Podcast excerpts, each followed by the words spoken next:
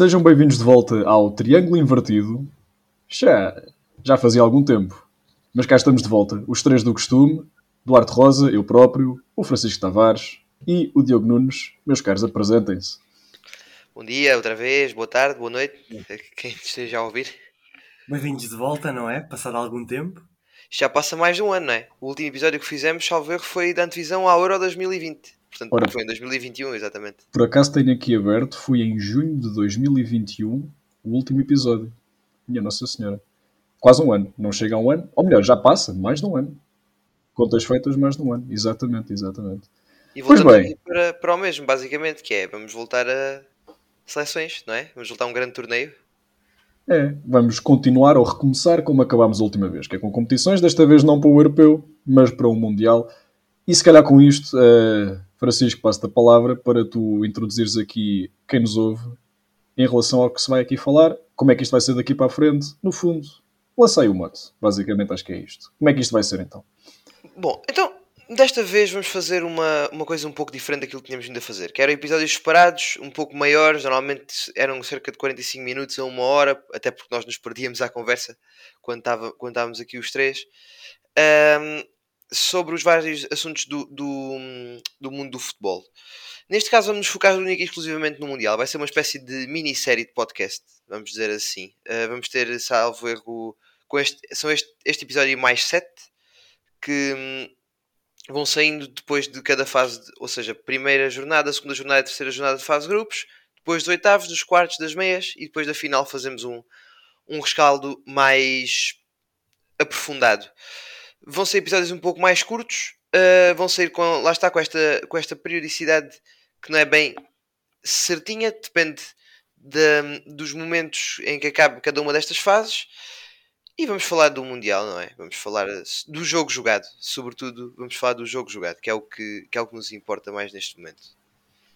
Muito bem. Feitas as introduções, penso que vamos ao que importa, que é vamos à, à análise, digamos assim. Mundial no Qatar, o primeiro Mundial em vésperas de quadra natalícia, o primeiro Mundial no Médio Oriente. Isto, no fundo, é um Mundial cheio de estreias. A começar pela pró- própria seleção anfitriã, a seleção do Qatar. Deixemos para já de parte todas as polémicas que envolvem este Mundial, porque isso, se calhar, até poderia ser tema para todo um outro podcast, para todo um outro episódio, mas não que não dê para, para dar uma chega aqui e ali. Isso já se vê consoante onde a conversa nos levar, onde nos for levando. E vamos começar então por aquilo que mais nos diz respeito diretamente, que é a nossa seleção, Portugal. Temos uma seleção com algumas caras novas, algumas caras velhas, algumas caras já conhecidas das nossas prestações em mundiais. Meus caros, por onde começar neste sentido? Bem, eu acho que posso começar. Ah, a verdade é que é uma, é uma equipa que no papel pode fazer sonhar. A verdade é que tens. Do- se Eu olho, por exemplo, para o meio campo, tens se calhar o, melhor meio campo de todas as 32 seleções. A verdade é essa, em termos de qualidade, de equilíbrio entre médios mais defensivos, médios mais ofensivos, médios que podem fazer o papel de médios interiores. A única falha já está é, é em termos de extremos, porque tu não tens um extremo puro no verdadeiro sentido da palavra. Talvez Rafael Leão é o que, se- é o que mais eh, se aproxima e mesmo assim no Milan tem mais jogado na frente de ataque com Giroud. A, a verdade é que tu tens uma seleção que pode, eh, pode, criar, pode criar muito perigo. Nós olhamos primeiro já para o, para o grupo, tem, temos o, condições mais do que o suficientes para passar em primeiro. Eu tenho as minhas maiores dúvidas em, num, num grande elemento que é o treinador. Já toda a gente sabe as habilidades de Fernando Santos, toda a gente sabe que a preparação contra equipas que não são europeias, o próprio treinador já admitiu que tem dificuldade contra as equipas que não são do, que não jogam na qualificação ou no próprio europeu, e, e a forma como vai conseguir meter tanto talento a jogar e a jogar bem. Eu estive no jogo em Alvalade e a verdade é que houve uma boa capacidade, por exemplo, o Bernardo Silva já apareceu mais no meio, vimos Bruno Fernandes a partir da ala, mas vimos muito bem, João Félix finalmente com liberdade, houve bons sinais, também houve sinais muito mais preocupantes em termos de transição defensiva, mas a verdade é que eh, podemos ver que há muitos sinais positivos e se, toda, se o treinador conseguir colocar a qualidade que tem ao dispor a jogar o melhor futebol que cada um tem para dar, há condições legítimas de Portugal chegar muito longe neste Mundial. Francisco, o que tens a dizer então? Eu sou, eu sou da mesma opinião que o Diogo, mais ou menos. Eu acho que somos uma seleção sem dúvida forte. Uh, no entanto, custa, e custa-me um pouco dizê-lo, mas também somos uma seleção que nos últimos anos temos, temos uma seleção, aliás, que nos últimos anos nos tem habituado a com muito fazer pouco. A verdade é essa. É uma seleção que tem vindo a prometer várias vezes, apesar da vitória no Euro ter sido arrancada, apesar de termos ganho, foi uma vitória arrancada a ferros. Um, no entanto, depois disso, depois de ganharmos, não temos feito.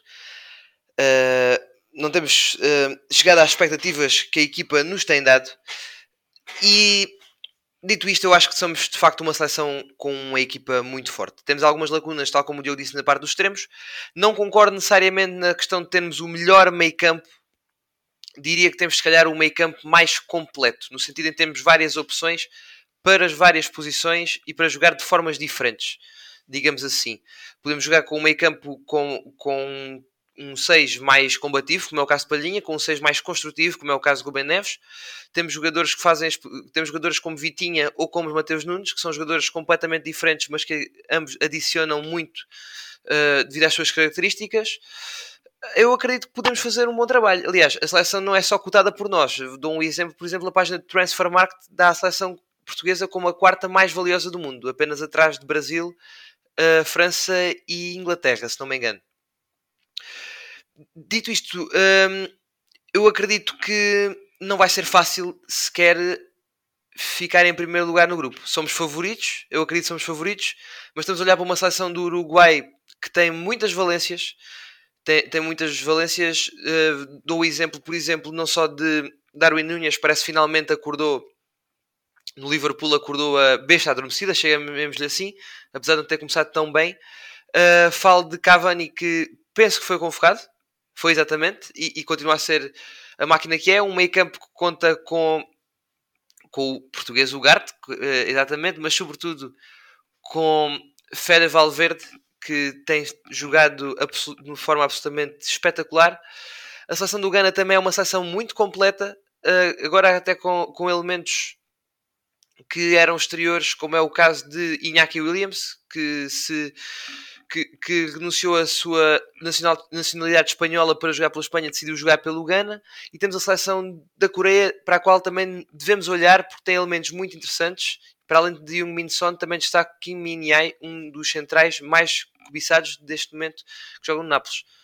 Acredito que podemos jogar, eh, podemos jogar bem, podemos fazer um brilhete, mas uh, também acredito que o contrário uh, não, não, não seja descabido que aconteça ao contrário não é descabido todo, até porque, e pegando por aí, olhando para as equipas com que nos vamos deparar, é tudo, mas tudo, sem exceção, equipas de má memória. Vamos voltar tão atrás quanto a 2002 para nos lembrarmos da dor de cabeça que foi jogar com a Coreia, na altura na Coreia do Sul. Podemos recuar um bocadinho mais cedo a 2014 para nos lembrarmos do jogo com o Ghana, que, apesar de tudo, foi o jogo de menos má memória dos três que tivemos nessa fase de grupos, que de resto não viemos a passar, e terminar com o Uruguai, que foi o pesadelo mais recente uh, no Mundial de 2018, na Rússia, que nos fez ficar pelos oitavos de final. Espero não estar a dizer um disparate, oitavos ou 16 avos, creio que oitavos. Isto falando do grupo, falando da seleção diretamente e concordando com tudo o que vocês já aqui disseram e fazendo uso do meu poder de síntese, eu vou destacar aqui apenas a questão dos guarda-redes, porque, como vocês bem sabem, e se calhar quem nos ouve ou quem já nos ouvia mais vezes, sabe que é um assunto que me diz muito, que me diz respeito muito diretamente. Eu faço aqui uma pequena questão para, se calhar, encerrarmos aqui o tema da nossa seleção para, para seguirmos para os seguintes. A nível de guarda-redes, Rui Patrício, Diogo Costa. Eu sou da opinião, o Diogo já está aqui a pedir a palavra, já, já imagino que já sei o que é que vais dizer, mas já agora, e fazendo aqui uso do meu tempo, e só para terminar eu sou da opinião, e indo muito direto ao assunto, que se calhar estará na altura do Diogo Costa ter um bocadinho mais minutos que o Rui Patrício. Sou um profundo apreciador do Rui Patrício. Posso inclusive é dizer que em termos de guarda-redes portugueses, e não só a nível mundial no geral, é dos guarda-redes que eu mais admiro. Não só por ser um guarda-redes que se assemelha muito às minhas características enquanto jogador, mas também porque assumidamente é um bom guarda-redes e acho que isso é incontornável. Mas acho que não digo que esteja ultrapassado, mas acho que temos um Diogo Costa que tem vindo a subir de forma de uma forma exponencial não digo monstruosa, mas notória, acho que é no mínimo a palavra que se deve usar aqui.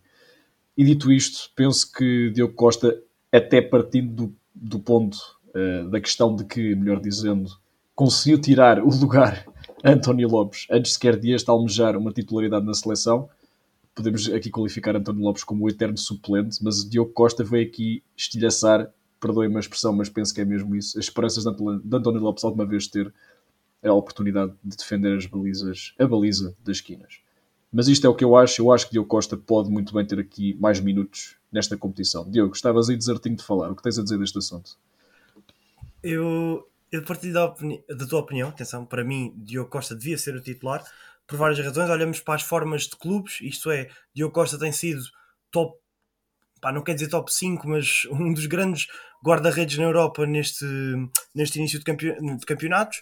A verdade é que Rui Patrício não tem feito o melhor início da época pela Roma, tem dado, tem, tem dado, quer dizer, tem tirado alguns pontos à equipa de José Mourinho. Uh, a verdade é essa. Tanto que, na minha opinião, e pronto, cada um arma sem selecionador antes de cada Mundial e faz as suas opções de convocatória, na minha opção de convocatória eu não tinha Rui Patrício. Eu tinha Diogo Costa, tinha Rui Silva, que estava a fazer uma, uma boa um bom início de temporada no Betis de Sevilha, e tinha António Lopes, porque eu sou um grande apreciador de António Lopes e, e não sou um apreciador assim tão grande de Rui Patrício, que já nos dois últimos, nos dois últimos certames, tanto mundial como europeu, achava que António Lopes tinha feito o suficiente para merecer pelo menos uma oportunidade. A oportunidade é essa que Diogo Costa teve nos jogos com a Turquia e com a Macedónia no playoff para o Mundial e por isso também senta na minha. voltando um bocado ao início da minha intervenção, pelo facto de achar que Diogo Costa deve ser o titular já na quinta-feira contra o Ghana, porque já teve essa, essa confiança de Fernando Santos nos jogos a doer antes deste Mundial, algo que António Lopes nunca teve. Ou tinha uma oportunidade quando o Rui Patrício estava lesionado, ou quando era expulso, ou, e era a maioria do tempo de jogo de António Lopes pela seleção, em amigáveis. Só que, pelas, pelas palavras de Fernando Santos, na, no rescaldo do jogo com a Nigéria, em que diz que o 11 titular que apresentou contra a cógena nigeriana era o, estava muito próximo da, do 11 que ia, que ia defrontar o Gana, eu acredito que Rui Patrício possa ser surpreendentemente titular na quinta-feira. Eu sou da opinião de que o Diogo Costa deve ser titular.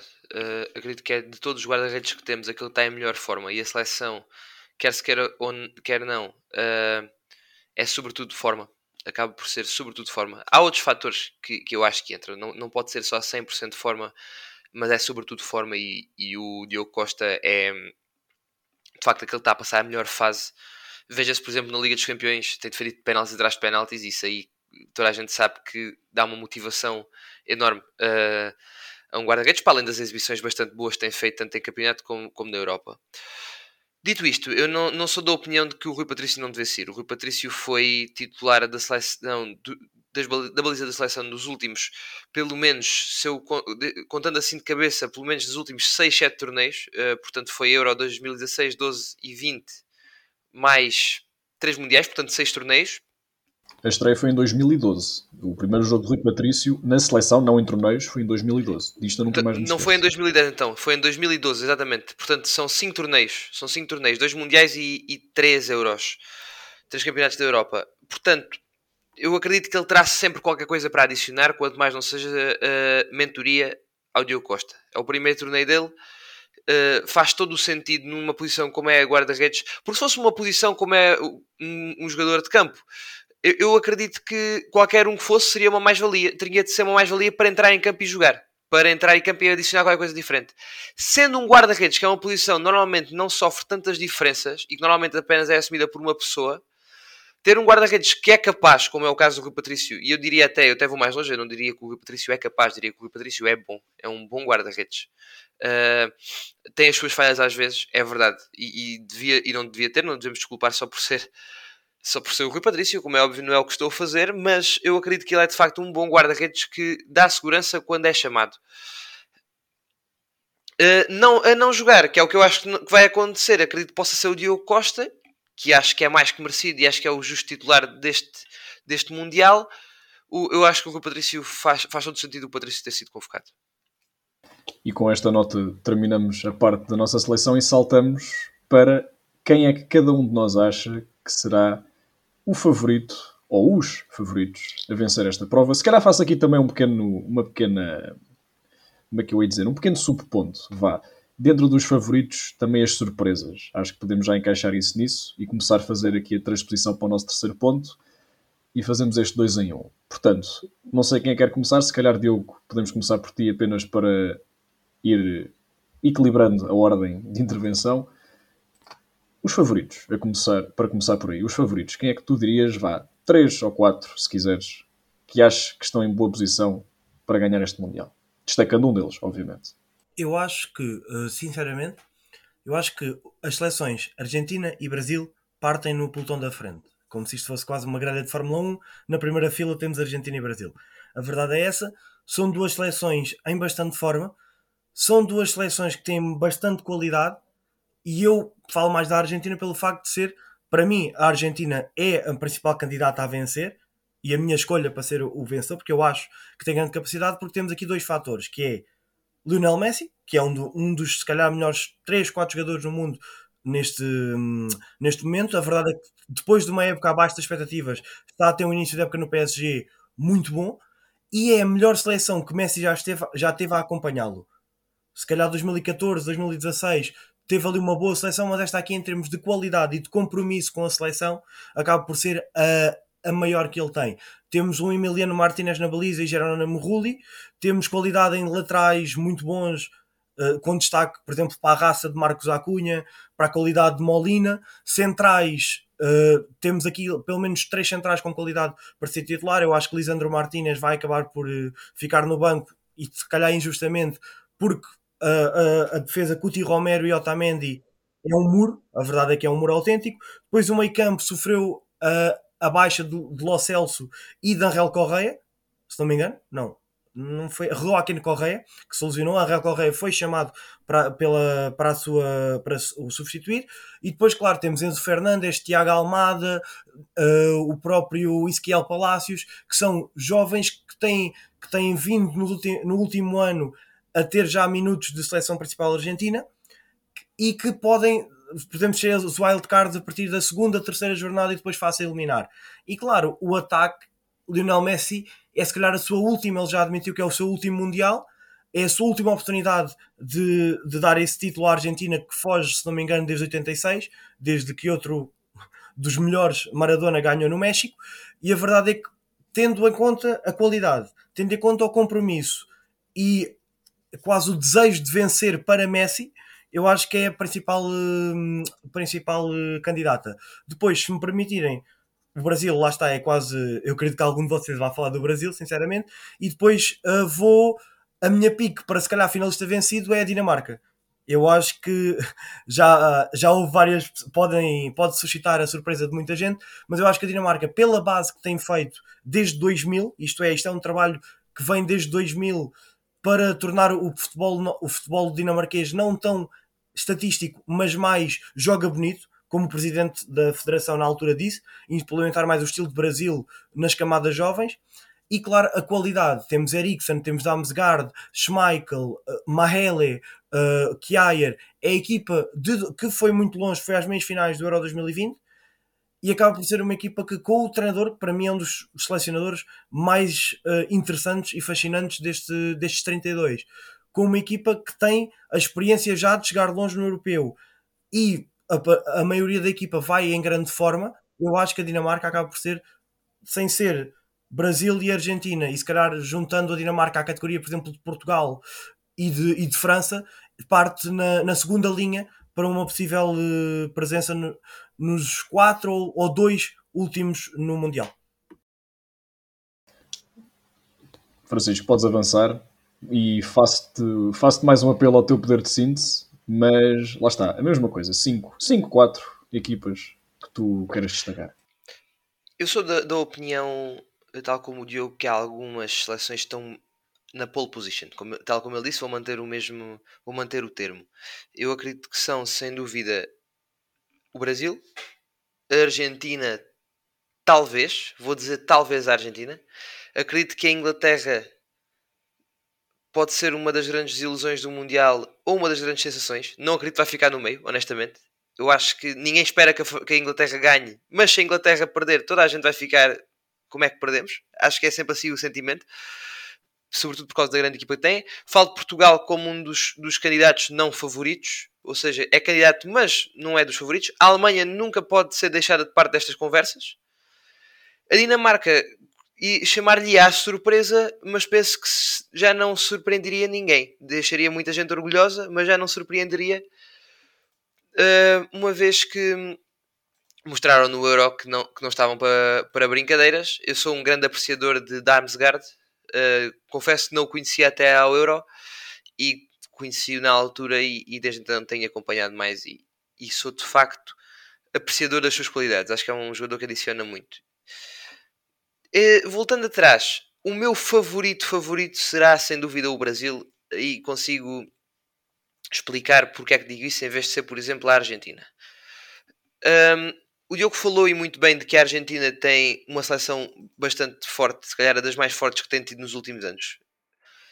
Um, e tem Messi, e sabe-se que quem tem Messi normalmente não sabe o que é que de esperar, há de sempre esperar o melhor, não é? Dito isto, a seleção da Argentina continua a ter um problema muito grande neste ano, acho eu que é na questão do miolo. O meio campo, apesar de estar mais forte do que costuma, ter, do que costuma estar, um, provavelmente se jogar no meio campo a 3, vamos fazer aqui uma, uma certa futurologia, vai jogar com uh, Enzo Fernandes do Benfica, Rodrigo de Paulo e Leandro Paredes, talvez. Talvez Guido Rodrigues possa, possa meter-se nesta conversa, mas acredito que possam ser estes três os titulares. Talvez Papo Gomes também para jogos em que se calhar se queira um médio mais ofensivo, mas acredito que sejam estes três. E é nesta altura que se vê o Brasil. O Brasil, eu acredito que o Brasil vai jogar com um duplo pivô. Nem vou entrar pelo facto do Brasil ter três centrais dos melhores do mundo. Provavelmente a Dera Militão vai jogar à direita, mas uma dupla de centrais composta por Marquinhos e Tiago Silva tem tudo. Tem tudo o que se pode querer de uma dupla de centrais. Tem a experiência, tem a irreverência, tem o, o defender, tem a calma, tem o sair a jogar. Uh, tem tudo. Uh, depois chegamos ao meio campo jogando com duplo pivô e um 10 que vai ser Neymar tal como Tito disse, diz que, diz que quem mete o Neymar a jogar na linha não percebe futebol, e com mais um duplo pivô de Casemiro e Bruno Guimarães, que acredito que é assim que vão jogar, com mais Fabinho no banco. Ora, um meio campo destes, eu diria que é talvez o melhor meio campo, este sim diria que é o melhor meio campo do Mundial, talvez com um bocadinho menos de opções, mas em termos de topo não vejo muitos meio campos a ultrapassar isto. Para além deste fator, o guarda-redes é Alisson. Laterais esquerdos, apesar de ser talvez a posição mais fraca, continuam a ser Alex Telles e Alexandro. Tem Rafinha e António por um lado, tem Rodrigo, tem Vinícius Júnior, que obviamente vai ser titular, não tenho dúvidas nenhumas. Que ainda por cima mistura muito bem com Gabriel Jesus, que é um, um jogador que sabe muito bem distribuir e passa a rasgar para as costas para o Vinícius são quase imparáveis. Eu acredito que o Brasil é claramente a seleção favorita a ganhar este Mundial. Uh, para além disso, temos de destacar Neymar, porque se fala da forma de Messi, tem de se falar necessariamente da forma de Neymar, que está numa forma tão boa ou melhor que a do argentino. É, do, é o melhor futebol que tem vindo a praticar nos últimos anos. Finalmente parece estar fisicamente a 100%, e eu acredito que um Neymar solto tem muita magia para dar e muito produto para oferecer. O que é que achas, Duarte? Quais é são as tuas opiniões? Bom, eu acho que tu acertaste em cheio naquilo que eu acho, mas fazendo aqui uma mistura dos dois, eu acho que, indo já direto ao assunto, o favorito, na minha ótica, é também o Brasil. Falaste muito bem de tudo o que havia para falar em níveis táticos, portanto não vou entrar aqui em redundâncias, vou fazer apenas uma salvaguarda histórica, que é, até hoje, a seleção com mais títulos de mundiais de todas. Seguida de Itália, que mais uma vez não marca presença, não vale a pena chorar sobre leite derramado, todos sabemos, todos estamos a par do que aconteceu mas é mais um Mundial, mais uma competição, aliás, sem Itália, e por isso, eh, e pesando apenas o fator da história, o Brasil, na minha ótica, é o claro favorito para ganhar este Mundial. Falamos de candidatos ao título, como podemos falar de favoritos no geral. Eu não creio também, acho que vou fazer mesmo uso das tuas palavras, Francisco, no sentido em que Portugal é candidato, mas não é favorito. Eu acho que confesso que continua-me a fazer alguma confusão a ideia de estarmos sequer remotamente próximos de ganhar um Mundial, apesar dos jogadores que temos, com, quando temos ao leme um treinador como Fernando Santos. Eu penso que Fernando Santos já é uma opinião já muito batida, mas eu sou da mesma opinião que, creio eu, uma grande maioria já, de que Fernando Santos deveria dar lugar a outro, tendo em conta os jogadores que temos, e por isso não creio que a seleção consiga ser potenciada desta forma. E também sou, se calhar, lanço aqui uma opinião um bocado polémica, mas não a vou fundamentar muito, até porque não temos tempo, mas lanço aqui apenas o, o aperitivo, digamos assim, para eventuais debates. Eu, eu arrisco-me a dizer que há, muito, há alguns jogadores na sombra de Cristiano Ronaldo que, na ausência do capitão, têm muito para dar esta seleção e que conseguiriam trazer mais a esta equipa do que Ronaldo consegue trazer neste momento. Mas não aprofundando muito neste tema, porque não temos tempo para isso, deixo apenas aqui este aperitivozinho, como disse. Falando agora de surpresas e de desilusões. Quem me conhece sabe que eu não gosto de futurologia, mas vou fazer aqui apenas alguns destaques. Vou relembrar que temos uma seleção canadiana que está pela primeira vez no Mundial desde há muito, muito tempo. Se é que não há uma estreia absoluta, ajudem-me, mas eu creio que há muitos anos, pelo menos, que o Canadá não marcava presença numa competição destas. Temos a estreia absoluta do Qatar, que é uma seleção que não há grande opinião para se ter, pelo menos do conhecimento geral, portanto acho que pode ser uma surpresa tanto pela positiva como pela negativa, acho que apenas o futuro dirá. Uh, até porque estamos a falar de uma seleção com muitos jogadores naturalizados, a começar por um português. Acho que eras tu, Francisco, que, que dizias no outro dia numa conversa nossa que há inclusive um português na seleção do Qatar, ou Diogo, já não sei, mas um de vocês, lembro que referiu isto. Faça, olha, aproveito e digo: no Qatar, sim, há um português naturalizado que é Pedro Roró, formado no Benfica, que já está há vários anos a jogar no Qatar, e o Canadá já esteve no Mundial, em 1986 ficou no quarto lugar. Pronto, nem dito nem feito, a única presença e ficou logo bem visto. Portanto, e volto aqui à tese que lancei precisamente no último episódio, que foi na altura a propósito do europeu, de que estas, vou-lhe chamar pequenas seleções, apenas no sentido em que são menos assíduas em competições deste tipo, quer quando se estreiam, quer quando vêm, por serem poucas as vezes que aparecem, tendem a galvanizar-se. Há exceções, como é óbvio, e isto é altamente subjetivo, mas eu mantenho esta, esta tese. Claro que falou-se aqui da Dinamarca e é sem dúvida por todos os motivos que já foram apresentados uma seleção a ter em conta. França, por acaso ficou aqui um bocado esquecida, mas não nos esqueçamos que é campeã do mundo em título e portanto talvez possa ter aqui uma palavra a dizer. E de resto, a nível de se calhar extra-europeias, há sempre uma outra seleção africana que tenta fazer o ar da sua graça. Veremos se desta vez Camarões ou Gana, qual de, ou Tunísia, se quisermos também contar aqui com o Norte da África. Veremos quem irá mais longe. Mas, e estou-me aqui a esquecer do Senegal, nunca esquecer o Senegal, que não sei se um de vocês chegou a referir, ficou sem Sadio Mané uh, recentemente. Isto é uma nota de ressalvar. E concluo apenas dizendo que temos aqui um grupo muito interessante com países de Gales, Inglaterra e Estados Unidos. Portanto, temos aqui os ingleses todos condensados Acho que ficaria apenas a faltar o Canadá para fazer o pleno. E, portanto, acho que é também um grupo, no mínimo, interessante. apenas, se calhar não tanto pelo, a nível futebolístico necessariamente, mas pelos países que são. Acho que é um país curioso uh, a ter-se em conta. Dito isto, não sei se há alguma nota final que queiram fazer, meus caros. Diogo. Gostaria de só ressalvar uma coisa. se, se se. Desculpa lá, eu cortei a palavra sem querer, mas deixa-me só ressalvar uma coisa que é sobre a questão da França. A França há de ser sempre um candidato. Eu acredito que a França há de ser sempre um candidato. Porque é que, sobretudo tendo em conta que Benzema é o bolador neste momento. Uh, uma seleção como a França tem o bolador não é. Não, é não se pode olhar, não olhar para ela como uma das favoritas até. Dito isto, porque é que eu acho que o Brasil parte um pouco à frente da França, neste caso? Porque Uh, sobretudo por causa da questão também do meio campo. Uh, para além da França ter algumas lesões no que toca a centrais, por exemplo, Varane não tem estado uh, nos seus melhores momentos em termos, de, em termos físicos, provavelmente jogarão, não sei se Kimpembe também está disponível, quando vai ser titular, quase certeza. Um, ir para um Mundial com Pogba e Kanté em forma como foram para o último Mundial, ou com Chouameni e, e Camavinga, apesar do talento uh, incontestável que, que tem os dois, o talento e qualidade que tem os dois, não sei se será o mesmo. Dito isto, se os dois estiverem em forma, eu acredito não só que a seleção francesa vai dar muito trabalho a toda a gente, poderá ser campeã do mundo e Camavinga poderá levar o prémio de melhor jovem do torneio. Diogo, estavas aí mais uma vez deserto para dizer alguma coisa, não sei se ainda queres complementar era a questão das surpresas, porque lá está, é, é, a parte que eu mais gosto deste Mundial, a verdade é essa. Porque, especialmente o grupo A, eu fico muito triste que Mané não possa jogar, porque Uh, para mim é, um grupo, é o grupo mais equilibrado. E aí, se me permitirem fazer referência a três seleções que eu acho que podem surpreender, a Federação Equatoriana, porque eu acho que a base foi às meias finais do Mundial de Sub-20 de 2019. É uma equipa que tem bastante qualidade e que tem condições de fazer uma surpresa. Menciono o Qatar, que eu não me surpreendia se o Qatar chegasse aos oitavos de final. É uma equipa que lá está, mais ou menos com os limites da legalidade, tem sido uma equipa que tem crescido muito e que tem apresentado bons sinais nos amigáveis que tem feito. E, claro, e depois faço, para mim, a maior, a maior probabilidade de, de surpresa é ou o Equador ou os Estados Unidos, também pelo emparelhamento que estão em dois grupos mais equilibrados.